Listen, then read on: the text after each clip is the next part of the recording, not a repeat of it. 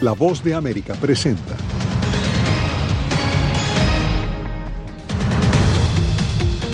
Siguen llegando cientos de migrantes a la capital estadounidense y las organizaciones que los reciben piden ayuda para atenderlos. Yo me quedé tirado, el compañero también. En Arizona, la patrulla fronteriza le salva la vida a dos guatemaltecos que intentaban cruzar la frontera sin documentos. Además, choques entre pandillas deja una estela de muerte y destrucción en Haití. Y duro golpe a la economía colombiana. Se desploma el peso y se encarecen muchos productos.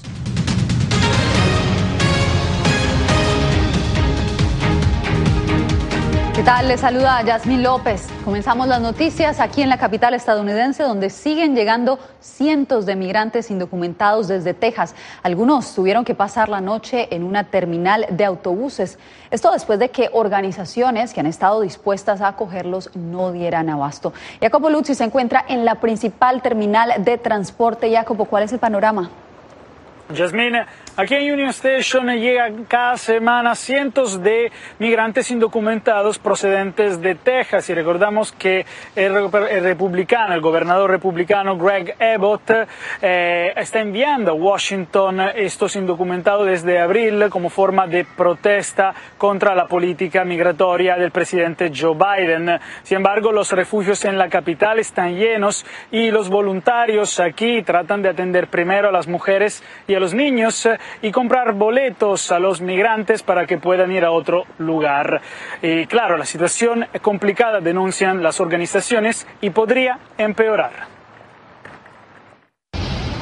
El flujo de migrantes indocumentados que llegan de Texas en bus a la capital de Estados Unidos no para. De hecho, según las organizaciones que atienden a estas personas, el número de buses aumenta exponencialmente. Y frente a esta cantidad es siempre más difícil ayudar a los migrantes. Faltan los recursos, los lugares donde se puedan quedar, los voluntarios que los reciban porque están enfermos de COVID. Tanto que la estación de buses en Washington se ha convertido en un lugar donde los migrantes se quedan esperando cansados durante días enteros. La mayoría busca subirse a otro bus para irse a otras ciudades como Nueva York o Chicago. Definitivamente yo no quiero que me regalen nada. Yo quiero trabajar.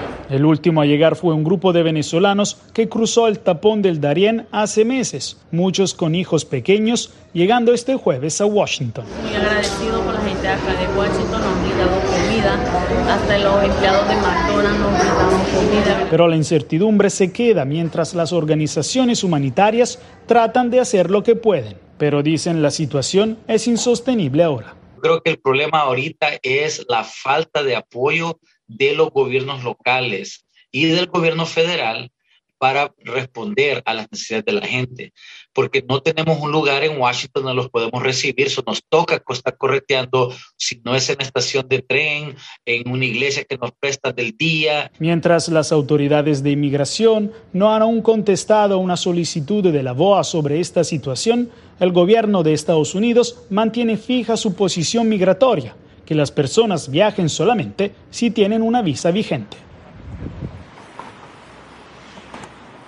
Por ahora no se sabe cuándo llegarán más buses con migrantes desde la frontera tejana, pero los activistas aquí en Washington se preparan al escenario peor porque aseguran que este flujo, Yasmín, no va a parar. Jacopo, manténnos informados. Y mientras esto sucede en México, a México llegaron los cuerpos de ocho migrantes que fallecieron el mes pasado en un trailer en San Antonio, Texas. Se prevé al menos dos vuelos adicionales para repatriar a 25 de, las de los 26 mexicanos que fallecieron en la tragedia.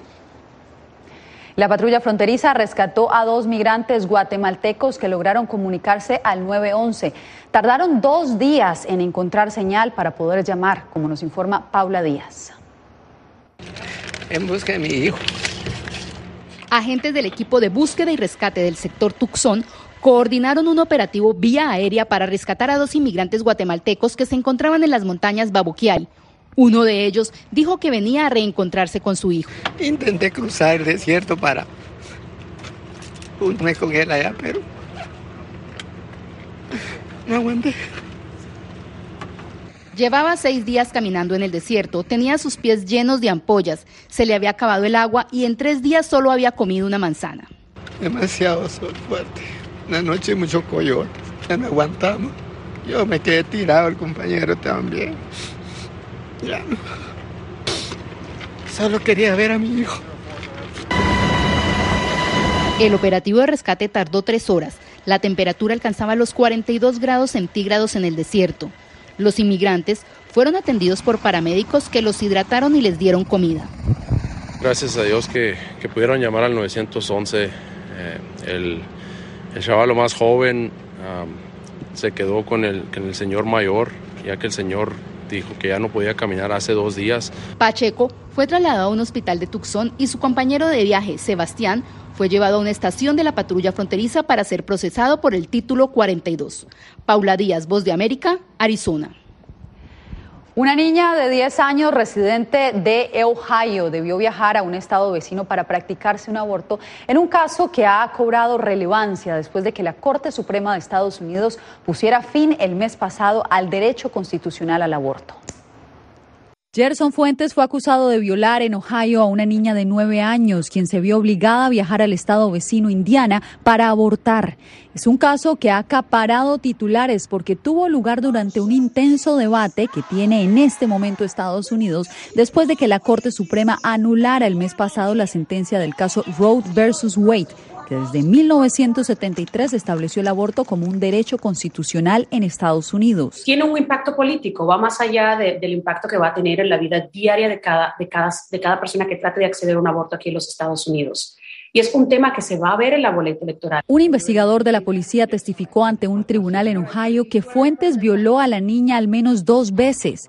El agente afirmó que la niña viajó a Indianápolis a fines de junio a practicarse un aborto porque a raíz del fallo del máximo tribunal en Ohio es un acto ilegal después de la sexta semana de embarazo cuando muchas mujeres desconocen que están embarazadas. Casos como un caso de violación de una menor dejan al descubierto el que los legisladores no tienen ni la más remota idea de lo que están haciendo y no están viendo por la salud de sus constituyentes. Están viendo simplemente por su propia ideología política. Ohio no incluye excepciones por violación o incesto. El caso generó reacciones de todo tipo, incluso de un congresista republicano que aseguró que el caso podría ser falso.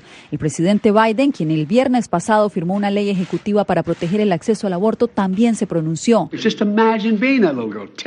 Imagínese ser esa niña de 10 años. ¿Alguien cree que la opinión mayoritaria es que eso no debería poder ser tratado? O que en cualquier otro estado de la nación una niña de 10 años debería ser obligada a dar a luz al hijo de un violador?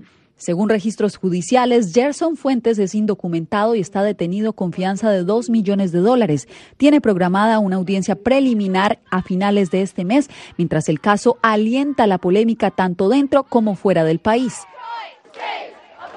En Haití, la violencia generada por protestas callejeras y enfrentamientos de grupos armados ha dejado al menos 90 personas fallecidas. José Pernalete dice que hay preocupación por parte de organizaciones sin fines de lucro pertenecientes a la diáspora haitiana en Miami. Las calles de Haití son evidencia continua de lamentables hechos de violencia que se extienden durante días. De acuerdo a la organización Red Nacional de Defensa de los Derechos Humanos, unas 89 personas han fallecido tras los enfrentamientos de grupos armados en la capital, Puerto Príncipe. Algunas personas fueron quemadas vivas. Nuestra situación es realmente crítica porque estamos enfrentando la miseria, el hambre y nuestros hijos ya no pueden ir a la escuela. El gobierno es un inútil. Exigimos su salida. Tiene que irse. En Miami reside una importante representación de migrantes de esta comunidad. La organización Family Action Network Movement afirma que los haitianos en el sur de Florida están preocupados por lo que ocurre en su tierra natal. Eh, muchísimas personas tienen familia en el norte, en el noroeste de Haití. Otros también tienen familia en, la región metropolitana de Puerto Príncipe, que ahora controlada en, en muchos lugares por grupos armados. Desde esta ONG lamentan el clima de tensión que padece la población haitiana. El conflicto se pronuncia con mucha más fuerza tras la falta de combustible. Es una hora sumamente difícil por la gente que está sufriendo en esta situación y creemos que esa violencia muchas veces es una violencia muy estructural pero es una violencia provocada por factores internos y externos. José Pernalete, Voz de América, Miami. América Latina tiene oportunidades en medio del... América Latina tiene oportunidades en medio de la crisis inflacionaria global. Esto le dijo el presidente del Banco Interamericano de Desarrollo en entrevista exclusiva a La Voz de América. Los estragos económicos de la invasión rusa a Ucrania, la crisis inflacionaria global y la tendencia de relocalización de empresas en alza cuál puede ser la salvación o cuál puede ser un gran alivio, Latinoamérica y el Caribe, ¿no? que es la, cesta de alimentos para el mundo, que tiene un gran potencial en alimentos y en eh, eh, temas energéticos. El presidente del Banco Interamericano de Desarrollo considera que todos esos factores representan una oportunidad generacional para recibir inversión privada en la región, incluso ante la caída del precio de las monedas locales. Con el dólar tan fuerte, les va a ser más eh, eh, factible económicamente invertir en uno de los países de Latinoamérica y del Caribe, por lo cual si eres una empresa americana, europea, donde sea, que está invertida en la China y quiere mudar su fábrica a México o a cualquier país de Latinoamérica y el Caribe, a República Dominicana, Costa Rica, Panamá, Brasil, nosotros le financiamos la mudada. Argentina, Chile y Colombia son los países que han sufrido las peores devaluaciones de sus monedas en lo que va de año. En Argentina, la crisis económica no da tregua. Porque no se aguanta más. Los sueldos no alcanzan, la jubilación no llega ni siquiera a cubrir los remedios. Mientras tanto, en Estados Unidos evitar una recesión es cada vez más desafiante, según el Fondo Monetario Internacional. Pero ante el panorama sombrío, el BID se muestra optimista y alienta a los gobiernos. Yo creo que los países que más se van a beneficiar de esta oportunidad única son los que activamente estén tomando políticas de incentivos a esas eh, inversiones. Las políticas que desincentiven eh, las inversiones son los países que se van a ver más afectados o los países que no van a poder aprovecharlo. Jorge Agobián, Voz de América. En Colombia el peso se ha devaluado de manera sustancial durante las últimas semanas, lo cual ha generado un fuerte golpe al presupuesto familiar por el aumento de los precios de los alimentos y otros bienes esenciales. Jair Díaz nos amplía. El alza histórica del dólar en Colombia genera expectativa. Analistas coinciden en que la incertidumbre por la recesión global y la alta inflación impactan el peso colombiano, que ha caído en casi 13% durante el último año. Hemos perdido poder adquisitivo ante el mundo y nos hemos empobrecido tremendamente por la devaluación. Esta devaluación tiene a varios sectores en alerta. Uno de ellos es el turismo, que ya enfrenta cancelaciones de viajes dentro y fuera de Colombia, lo que ha encarecido los servicios en un 10%. Lo que implica un gran reto para nuestro sector y para el país para seguir en la senda de la reactivación. Para el economista Andrés Moreno, esta alza beneficia en cierta manera a los exportadores colombianos que reciben su pago en dólares. Los exportadores, por ejemplo, están vendiendo con un dólar en máximos. Las personas que reciben remesas están recibiendo una gran cantidad de dinero. Marta del Pilar Martínez, representante de los cambiadores de divisas, señala que el alza del dólar es peligroso para este sector. Atender la demanda que se puede generar por eh, alguna intención del consumidor de comprar eh, mayor divisa. Productos de la canasta familiar han incrementado sus precios en un 10% por el alza de la divisa. Jair Díaz, Voz de América, Bogotá. Al volver, Nueva York se prepara para un eventual ataque nuclear y las reacciones no se hacen esperar.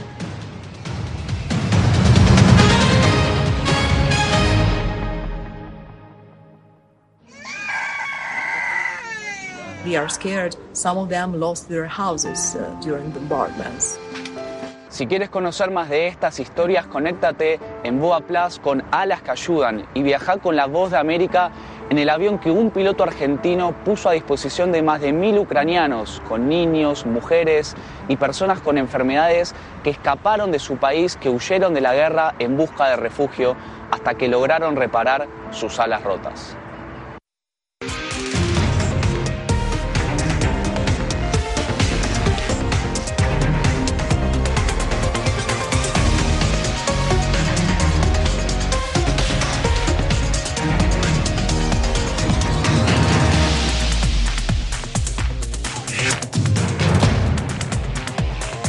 Venezuela 360, cada semana por La Voz de América. ¿Qué tal desde Washington comienzan las noticias en el mundo al día? Día a día, desde la capital de Estados Unidos y donde se producen las noticias que más te impactan. El objetivo es llegar al otro lado de la frontera para pedir asilo. La voz de América te conecta con el mundo al día, los hechos más allá de la noticia, para que tomes decisiones bien informadas, en el lenguaje que quieres, donde quieras y como prefieras. Conéctate con El Mundo al Día. Actualidad. Nos vamos a ver otra cepa nueva y otra cepa nueva. Análisis. En realidad, mucha de esta gente va a quedar parada de nuevo y va a ser una tragedia humana. Debate. Dejen la obsesión. La obsesión la tienen ustedes. Con la información más allá de los titulares. El tema energético es algo que se está analizando. La inflación es un problema global. 30 y 50 metros están ya las tropas. Su respuesta, doctor. Todas las semanas por La Voz de América.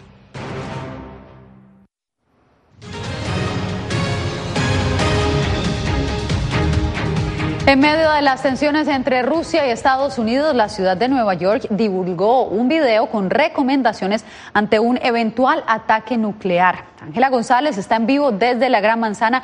Ángela, ¿qué reacciones se han generado tras la publicación de este video? Yasmín, las reacciones han sido bastante controversiales. Por un lado, los neoyorquinos se sienten atemorizados y por otro lado, pues dan el apoyo a este video y justamente el alcalde de la ciudad, Eric Adams, dijo que el video comenzó a realizarse al inicio de la invasión rusa a Ucrania y que esto hace parte de cualquier otra preparación ante desastres naturales o ataques terroristas. Un video de 90 segundos publicado por la Oficina de Manejo de Emergencias de la Ciudad de Nueva York recomienda refugiarse en un edificio rápidamente, no quedarse adentro de un auto, cerrar puertas y alejarse de las ventanas, cambiarse de ropa y limpiarse de inmediato para mantener el polvo radioactivo fuera del contacto con la piel. Esto ante un ataque nuclear. No creo que es alarmista, yo creo en que es mejor prevenir que lamentar. Me quito el sombrero ante la Oficina de Manejo de Emergencias. Esto se hizo justo después de los ataques a Ucrania y ellos dieron un paso muy proactivo para estar preparados. Aunque no hay una amenaza creíble en contra de la ciudad, según el alcalde, la información surge justo cuando Rusia mantiene en alerta máxima sus fuerzas de armas nucleares desatando temores de que sus misiles alcancen las costas estadounidenses. Por su parte, la Casa Blanca dijo no estar involucrada con la publicación de este video, pero los neoyorquinos no desestiman la posibilidad de una tercera guerra mundial. Si ocurre un ataque nuclear, no creo que estemos preparados para eso, a menos que tengamos búnkers debajo de la ciudad que desconozco. Seguro que eso será para personas más privilegiadas como el alcalde. Otras de las recomendaciones son permanecer adentro, ojalá en el centro de un edificio o en un sótano, y mantenerse informado y en contacto con las autoridades. Yasmín y el alcalde Eric Adams también dijo y enfatizó que este tipo de recomendaciones son inteligentes y se hacen en anticipo a cualquier otro desastre. Igualmente, le dio su apoyo total a esta publicación y al departamento, a la oficina del manejo de desastres de la ciudad. Ángela, gracias. Entre tanto, un ataque con misiles lanzado desde un submarino ruso dejó muerte y destrucción en la ciudad ucraniana de Vinitsia. Se reportan al menos 20 muertos, entre ellos varios niños y casi un centenar de heridos. El presidente de Ucrania calificó el ataque como un acto abiertamente terrorista contra la población civil en un área residencial donde no hay objetivos militares. En más noticias, el Consejo de Seguridad escuchó el último reporte del proceso de paz en Colombia durante la presidencia de Iván Duque. El representante especial del secretario general se refirió a posibles actos de corrupción. Implementación de las recomendaciones de la Comisión de la Verdad, lucha contra el narcotráfico y los retos para mantener las garantías de seguridad establecidas en el proceso de paz en Colombia fueron temas centrales de la presentación al Consejo de Seguridad por el padre Francisco de Rue, así como Carlos Ruiz Massieu, representante especial del secretario general, quien en respuesta a la voz de América se refirió a la preocupación manifestada en su discurso frente a recientes reportes periodísticos de malversación de fondos destinados para la Paz. La investigación es importante para dar claridad, certeza y si sí hubieron actos de corrupción, pues que se sancionen a los responsables y se tomen las medidas eh, necesarias, particularmente, como le decía, estos recursos que son para las áreas más eh, afectadas por el conflicto históricamente. La vicepresidenta Marta Lucía Ramírez negó la existencia de malversación e hizo un llamado invitar a cualquier persona que conozca hechos ciertos o tenga pruebas que las suministre a la mayor brevedad, porque somos los más interesados en que cualquier persona, miembro de cualquier institución pública o cualquier particular que haya contribuido al desvío de recursos para la paz, vaya a la cárcel. El padre Francisco de Rú, presidente de la Comisión de la Verdad, pidió acabar la guerra contra el narcotráfico. El narcotráfico se metió en la guerra de Colombia y entrar a Colombia en una guerra contra el narcotráfico es acrecentar la guerra colombiana. Celia Mendoza, Voz de América, Naciones Unidas. Usted no se mueva porque al volver la ONU destaca los esfuerzos de Ecuador en la lucha contra el tráfico de drogas.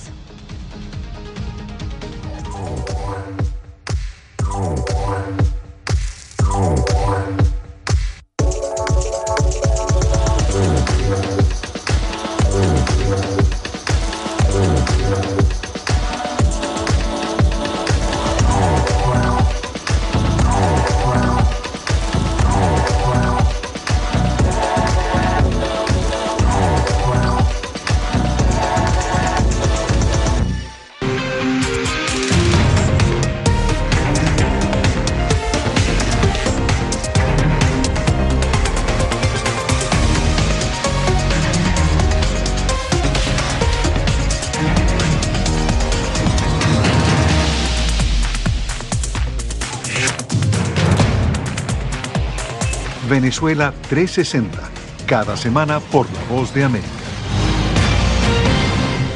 ¿Qué tal desde Washington comienzan las noticias en el mundo al día? Día a día, desde la capital de Estados Unidos y donde se producen las noticias que más te impactan. El objetivo es llegar al otro lado de la frontera para pedir asilo.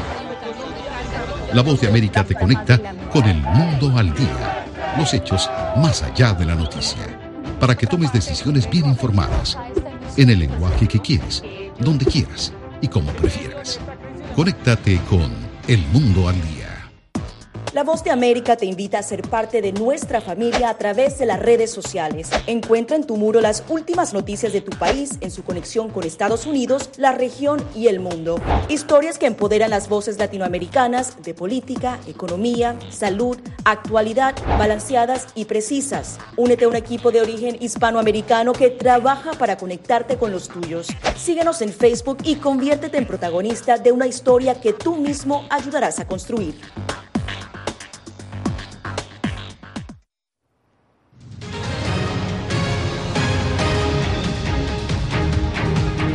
Hay preocupación en Ecuador después de que un informe de Naciones Unidas citó a ese país como el tercero en el mundo con más incautación de cocaína durante el 2020. Néstor Aguilera nos trae el reporte.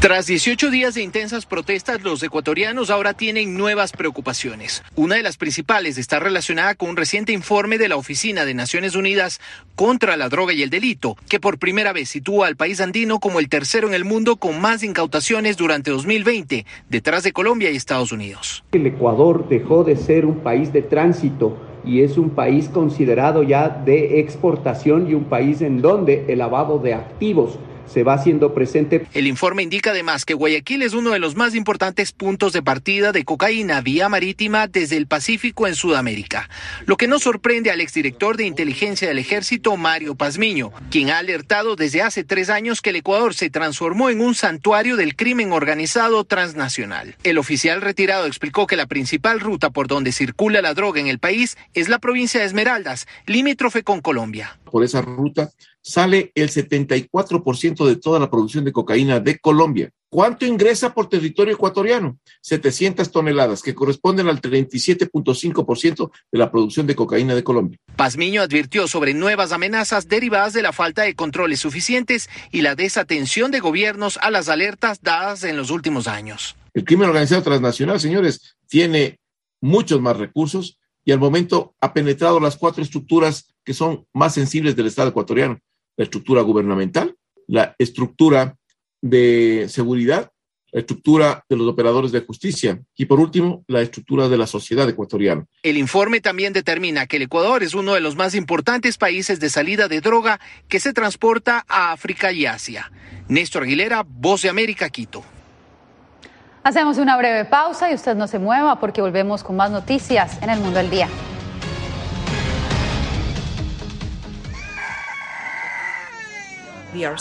Some of them lost their houses uh, during bombardments. Si quieres conocer más de estas historias, conéctate en Boa Plus con Alas que Ayudan y viaja con la voz de América en el avión que un piloto argentino puso a disposición de más de mil ucranianos, con niños, mujeres y personas con enfermedades que escaparon de su país, que huyeron de la guerra en busca de refugio hasta que lograron reparar sus alas rotas.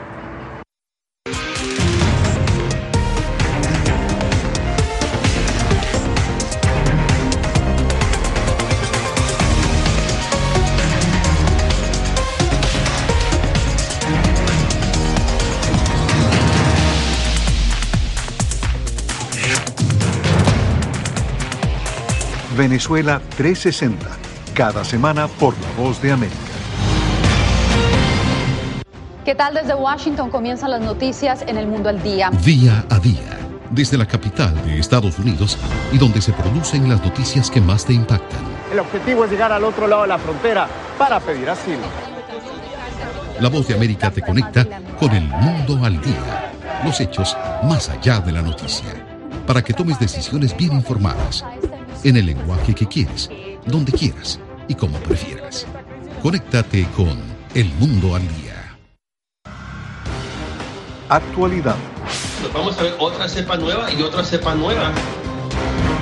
Análisis. En realidad, mucha de esta gente va a quedar parada de nuevo y va a ser una tragedia humana. Debate. Dejen la obsesión. La obsesión la tienen ustedes. Con la información más allá de los titulares. El tema energético es algo que se está analizando. La inflación es un problema global. 30 y 50 metros están ya las tropas. Su respuesta, doctor. Todas las semanas por La Voz de América.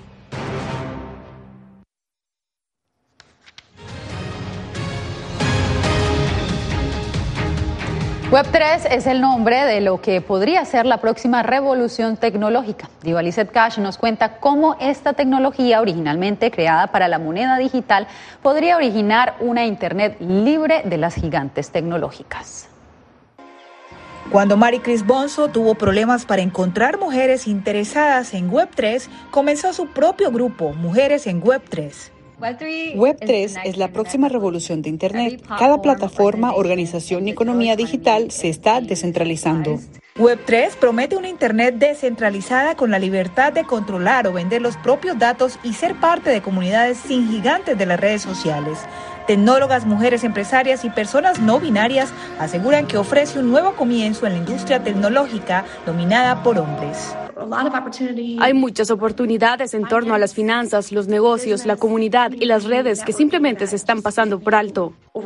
Meta Angels es una comunidad que compra fichas no fungibles, obras de arte digital conocidas por sus siglas en inglés NFT cada vez que se vende una membresía, un porcentaje va para el artista y la compañía.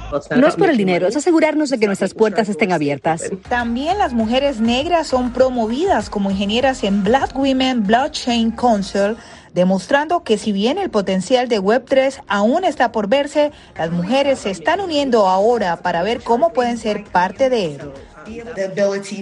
La capacidad de crear transparencia y por lo tanto responsabilidad realmente lo vi como un medio para ayudar a mi comunidad a obtener libertad financiera. Diva Cash, Voz de América. Y nos despedimos con este asombroso rescate de una bebé elefante y su madre en un parque de Tailandia. La pequeña de un año cayó en un tubo de drenaje de dos metros de profundidad y al intentar auxiliarla, su madre también cayó. Los rescatistas trabajaron durante tres horas y usaron una grúa para sacar a los animales de la zanja. Debido al impacto, la mamá elefante sufrió un desmayo, pero se levantó cuando la cría se le acercó. Ambas fueron liberadas en un bosque donde habitan. Qué bueno que ellas también las dos. Con esta historia nos despedimos por hoy. Gracias por su sintonía. Desde la Voz de América en Washington les saluda Sofía Pisani, invitándolos a escuchar las noticias internacionales a través de Radio Libertad 600 AM. El enlace internacional de La Voz de América, sintonícelo de lunes a domingo desde las 7 de la noche, hora de Colombia, 8 de la noche, hora de Venezuela. Origina Radio Libertad 600 AM en Barranquilla. Escúchenlo en la web por cadena radial y redradial.co. Una producción de La Voz de América.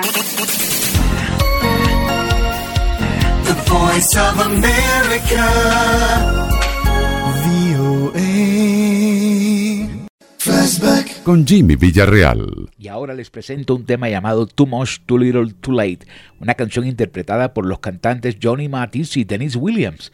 La letra y la música fueron arregladas por Nat Keeper y John Ballins. Fue un sencillo, una especie de regreso para Johnny Mathis, que era un crooner. Fue su último éxito entre los 10 primeros lugares de popularidad en los Estados Unidos.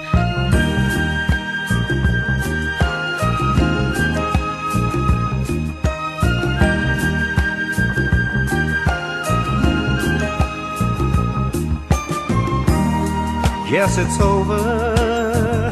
Call it a. Sorry that it had to end this way. No reason to pretend we knew it had to end someday. This way. Guess it's over. The kicks are gone. What's the use of trying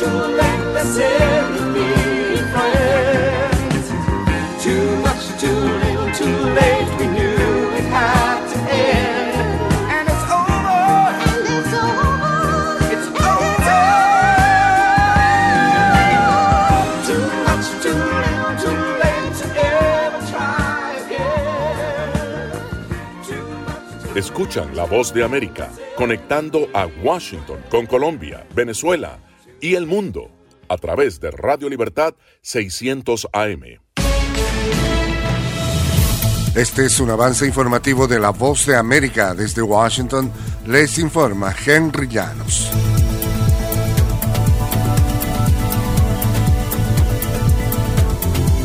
El presidente de Irán, Ibrahim Raisi, lanzó el jueves una advertencia a Estados Unidos e Israel de una respuesta dura, lamentable, a cualquier medida contra la República Islámica. Raisi hizo estas declaraciones mientras que el presidente estadounidense Joe Biden se encontraba en Jerusalén discutiendo con las autoridades israelíes sobre las preocupaciones ante el rápido avance del programa nuclear iraní. Israel reiteró su compromiso de impedir que Irán obtenga un arma nuclear. Rice culpó a Estados Unidos y a sus aliados regionales de avivar la inestabilidad en la región, Según reportó la agencia de noticias estatal IRNA, cualquier error de los estadounidenses y sus aliados en la región y el mundo será recibido con una respuesta dura y lamentable, advirtió el presidente de Irán. Estas son las noticias. No coincide con la medida unilateral implementada por el gobierno de Estados Unidos. Que ya por precaución han recomendado no viajar a la zona. Estos son los corresponsales de La Voz de América. Giselle Jacome, Quito, Ecuador, Voz de América. Juan Ignacio González Prieto, Voz de América, Buenos Aires, Argentina. La Voz de América, ofreciendo información de lo que sucede en Estados Unidos, América Latina y el mundo.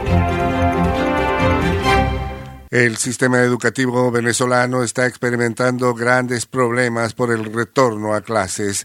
Desde Caracas nos informa Carolina Alcalde. Durante dos años, las escuelas en Venezuela permanecieron cerradas como parte de las medidas implementadas por el gobierno del presidente Nicolás Maduro para hacer frente al COVID-19. Y en octubre del año pasado, las autoridades permitieron el regreso a clases presenciales de forma progresiva y alterna. El primer año de presencialidad ocurrió en medio de condiciones deplorables, como explicó Vanessa Moreno Lozada, coordinadora de comunicaciones de SECODAP. Fallas en los techos, falta de agua, falta de gas doméstico, lo cual imposibilitaba la cocción de los alimentos del programa de alimentación. Carolina alcalde Voz de América, Caracas. Ivana Trump, la primera esposa de Donald Trump, falleció a los 73 años, según informó el expresidente estadounidense.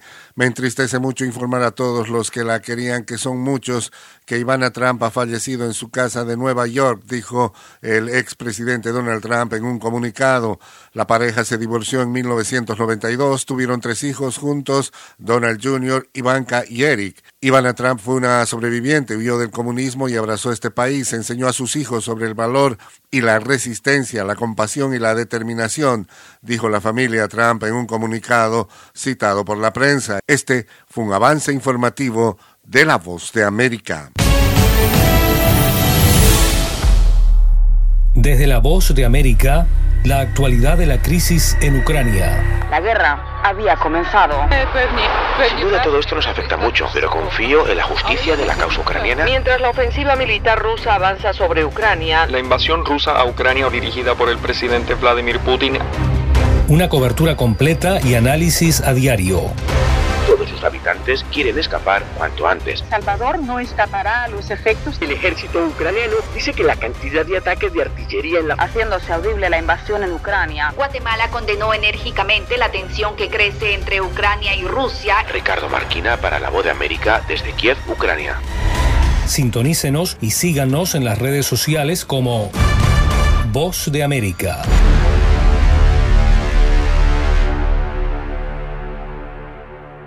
¿Qué tal desde Washington comienzan las noticias en el mundo al día? Día a día, desde la capital de Estados Unidos y donde se producen las noticias que más te impactan. El objetivo es llegar al otro lado de la frontera para pedir asilo. La voz de América te conecta con el mundo al día, los hechos más allá de la noticia, para que tomes decisiones bien informadas, en el lenguaje que quieres, donde quieras y como prefieras. Conéctate con El Mundo al Día.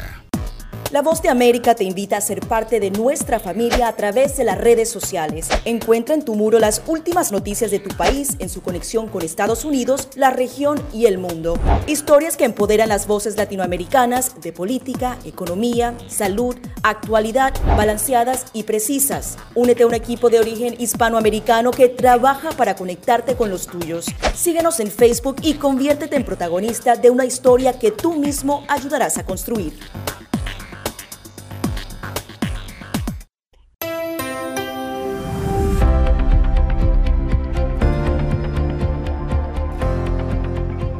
Cordiales saludos a nuestra audiencia desde Washington. Soy Yoconda Tapia y hoy en Conversando con la Voz de América abordamos el tema del aumento en los contagios del COVID-19 ante el resurgimiento de los riesgos planteados por nuevas subvariantes, la mayoría del Omicron. Las autoridades de salud recomiendan extremar precauciones y nuestra colega Celia Mendoza entrevista a la epidemióloga doctora Dadilia García para enfatizar en el tema de la las vacunas y la prevención. La B4 y la B5 son en estos momentos las variantes que se encuentran con mayor dominio en Estados Unidos. Sin embargo, la que más nos tiene preocupados es la B5.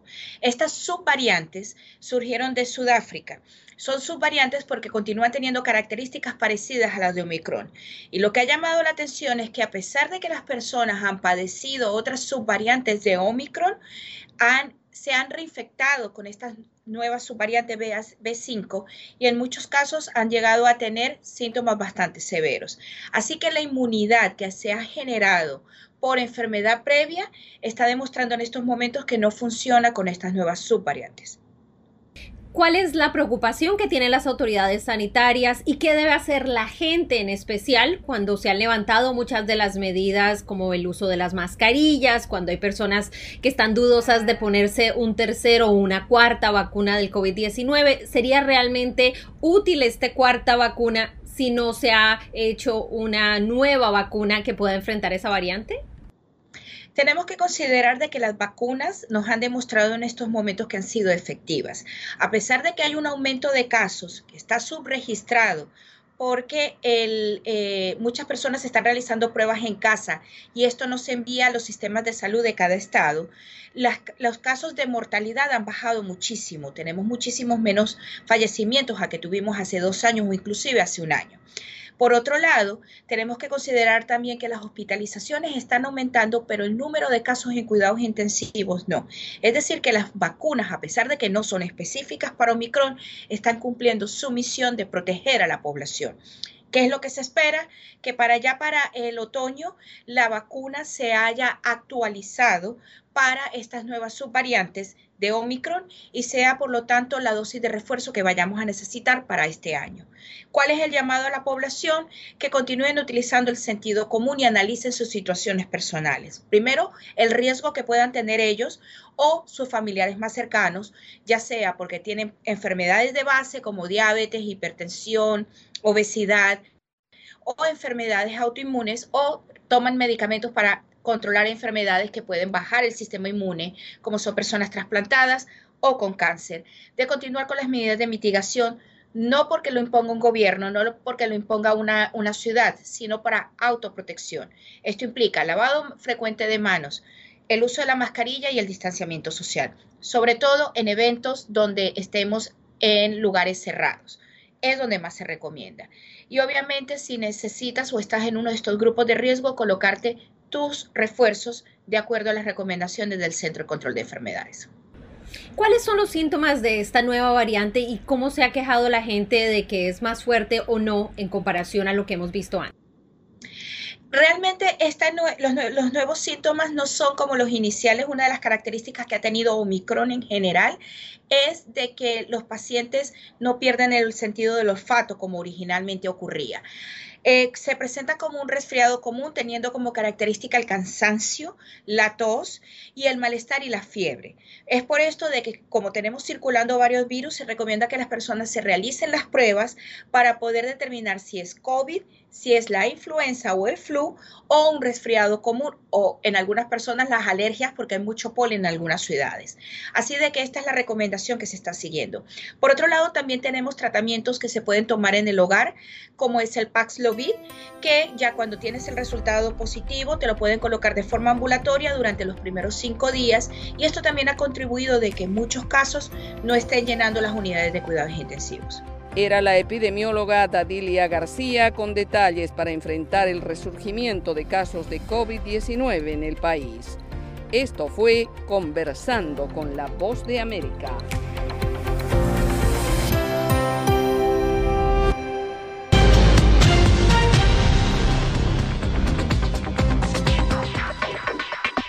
Sabemos que las mascarillas son una de las mejores herramientas para protegernos del COVID-19, pero con la aparición de nuevas variantes, los expertos están descubriendo que no todas las mascarillas cuentan con el mismo nivel de protección. Las mascarillas de respiración, como por ejemplo la N95 y la KN95, son las que brindan el máximo nivel de protección contra todas las variantes de COVID-19. Las mascarillas N95 son certificadas en Estados Unidos y tienen correas que van alrededor de la cabeza, mientras que las mascarillas KN95 se fabrican en China y cumplen las normas creadas por ese país. La segunda mejor opción son las mascarillas quirúrgicas desechables. Asegúrese de que éstas tengan un buen ajuste en la nariz, la boca y el mentón, múltiples capas de material no tejido y una varilla nasal. Si no tiene otra opción, use una mascarilla de tela de por lo menos dos capas y sin válvulas de ventilación u otras aberturas.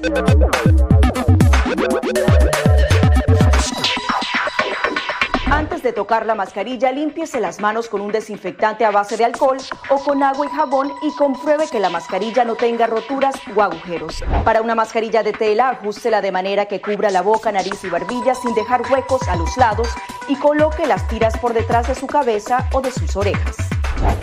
Para una mascarilla médica, verifique qué lado de la mascarilla corresponde a la parte superior. Este suele ser el lado que tiene la tira de metal. Determine cuál es la parte interior, normalmente la parte blanca. Ajústese la mascarilla en la cara de modo que cubra la nariz, boca y barbilla, asegurándose una vez más de que no haya huecos entre su cara y la mascarilla. Coloque las tiras por detrás de su cabeza u orejas y ajuste la tira de metal para que se amolde a la forma de la nariz. Finalmente, antes de quitarse la mascarilla, lávese las manos con un desinfectante a base de alcohol o con agua y jabón.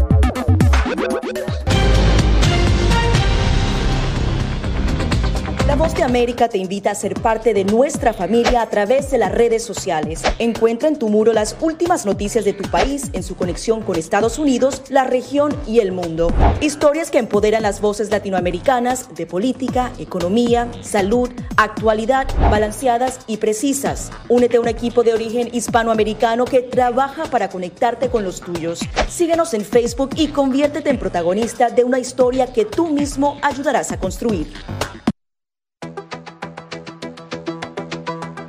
En momentos de crisis políticas y sociales, algunos gobiernos autoritarios recurren al bloqueo del acceso a Internet como herramienta para detener la información que entra o sale de su país. No obstante, existen algunas alternativas que te ayudarán a continuar conectado a la red a pesar de la censura oficial. Una de las más efectivas es el VPN o red virtual privada por sus siglas en inglés.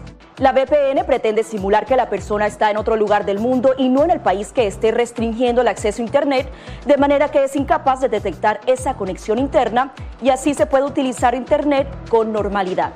Las ofertas de VPN en el mercado son muchas y las puedes buscar escribiendo las iniciales VPN en los motores de búsqueda, pero es importante descargarla o adquirirla antes de perder la conexión al Internet. La inflación mayorista en el mercado estadounidense aumentó en 11.3% en junio, comparado con el mismo mes del año anterior, otro indicio de los estragos que están causando los aumentos de precios. El Departamento del Trabajo dio a conocer que el índice de precios de productores, una medida de la inflación antes de llegar a los consumidores, tuvo su mayor aumento desde el 11.6% en marzo, que fue un récord. La agencia AP informa que la inflación mayorista de junio se debió principalmente a los precios en el sector energético, que se catapultaron en 54% con respecto al año previo. Pero aún excluyendo los alimentos y los combustibles que suelen oscilar pronunciadamente de mes a mes, los precios mayoristas en junio ascendieron 8.2% comparado con junio del año previo. De mayo a junio el aumento fue de 1.1%. Ese informe es dado a conocer un día después de que el Departamento del Trabajo indicara que los precios al consumidor en junio aumentaron a niveles no vistos en cuatro décadas. Dicho incremento fue de 9.1% comparado con el mismo mes del año previo, la mayor alza desde 1981. Con la nota económica desde Washington, Leonardo Bonet, Voz de América. Con un equipo de periodistas, corresponsales, editores y productores, La Voz de América te ofrece las noticias. Así textualmente lo compartió el mandatario en su cuenta en la red social Twitter. Esto debido a que en el pasado ha mentido a las autoridades, incluso cuando solicitó su ciudadanía estadounidense. Podemos eh, decir que hay tres puntos específicos de esta gira, una de ellas. Los eventos. Nosotros, el pueblo ha salido en la calle para respaldarlo. Los personajes. Está perdiendo la batalla legal y la batalla de popularidad. La OEA hoy ha dado un paso adelante, muy importante. Esto no, no es consistente con la realidad que experimentamos nosotros en el país. de lunes a viernes. La voz de América. Síganos en radio, televisión y en nuestras redes sociales.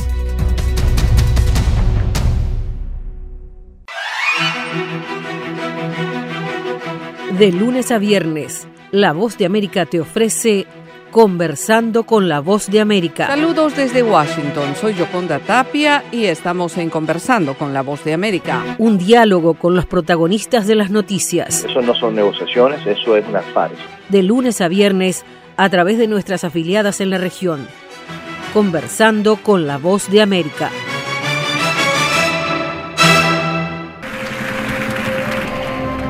And the Oscar goes to... Acompáñenos de lunes a viernes con las noticias del mundo del entretenimiento. Lo mejor del cine. So, Skrulls are the bad guys. Los estrenos de Hollywood. I've never seen anything like this. Who am I? She's the last of her kind. So I'm 300 years old. A leader, you are. You have the most advanced weapon ever. Lo mejor en música.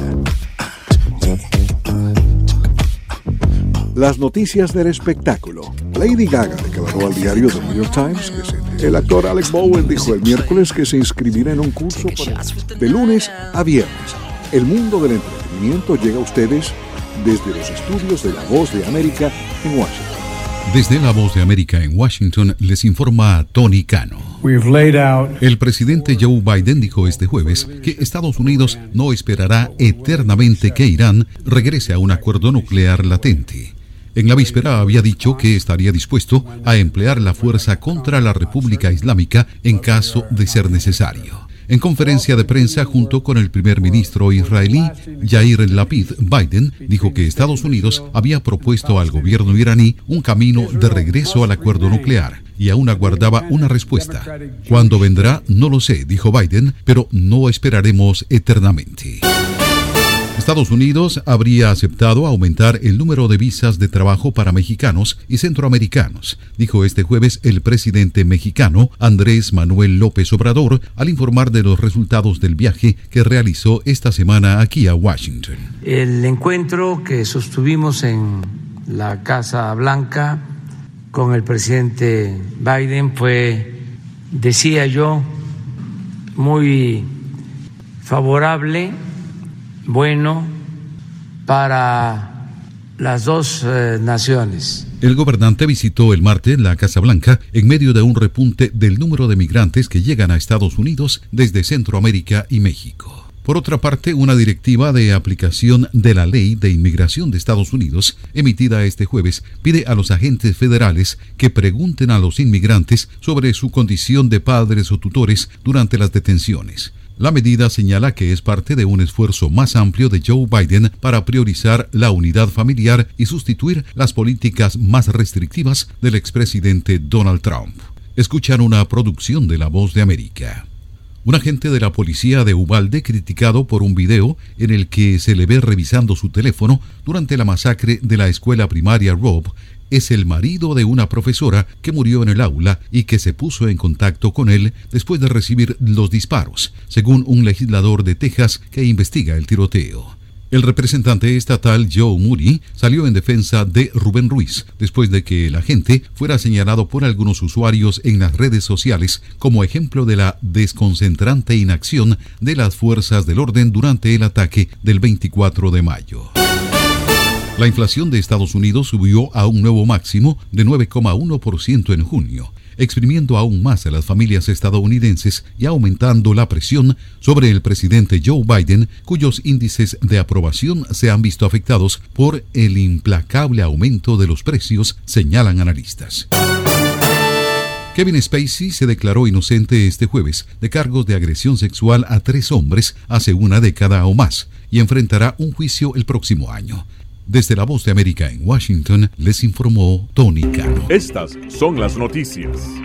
A tempranas horas de la mañana, acompañado por sus aliados políticos, el presidente... No coincide con la medida unilateral implementada por el gobierno de Estados Unidos. Que ya por precaución han recomendado no viajar a la zona Estos son los corresponsales de la Voz de América.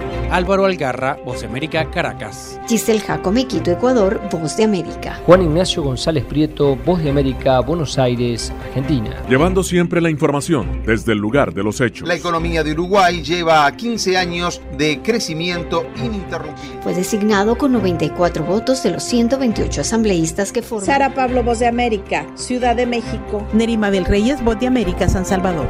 La Voz de América ofreciendo información de lo que sucede en Estados Unidos, América Latina y el mundo.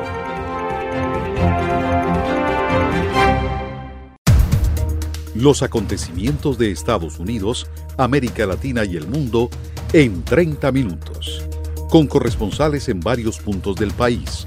El Mundo al Día se emite desde nuestros estudios en Washington a través de nuestras afiliadas en la región latinoamericana con la información balanceada de lo que sucede en Estados Unidos y el mundo. Los espero de lunes a viernes a través de La Voz de América.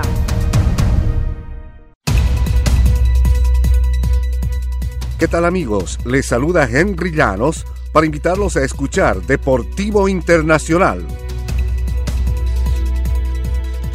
De lunes a viernes, el resultado y las noticias de los eventos deportivos internacionales en un solo lugar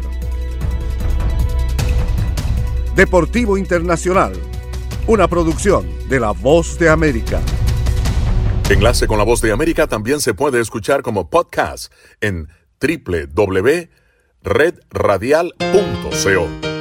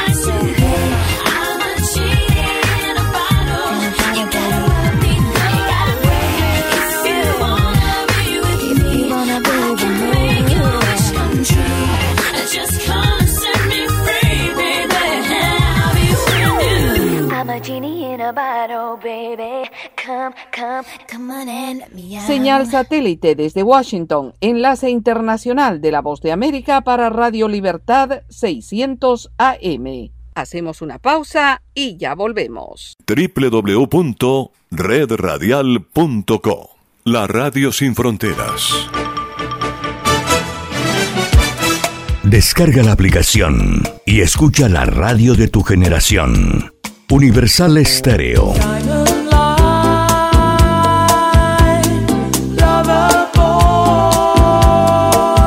Mantenemos los clásicos de siempre e incorporamos los nuevos clásicos. Universal Estéreo, la radio que te vio crecer. Música, el lenguaje universal. Disponible en Google Play Store.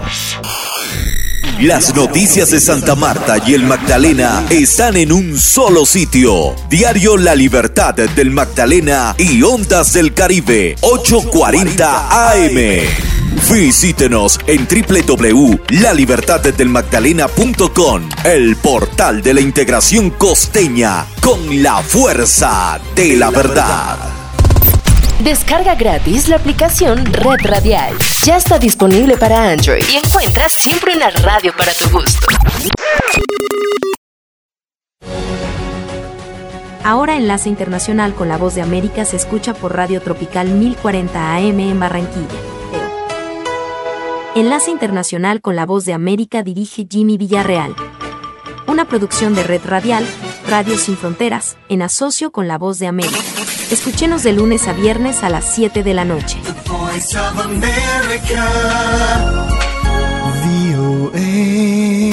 Llegó la Tienda Express, el más espectacular programa de fidelidad para tenderos y consumidor final.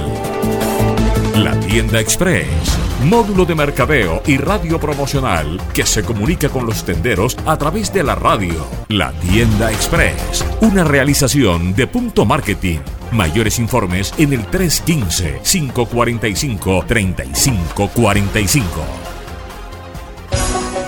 No permita que su marca se quede sola en el punto de venta.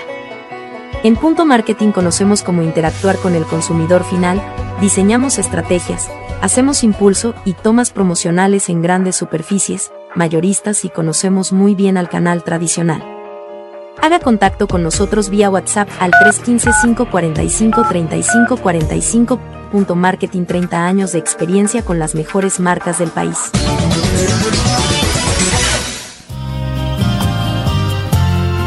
Solo Universal Estéreo logra reunir lo mejor de los 70s, 80s y 90s. Y todavía hay más para escuchar.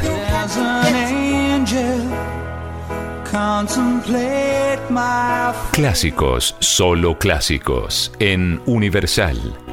Ahora puedes tener a Universal Estéreo en 24 horas al día. www.universalestereo.co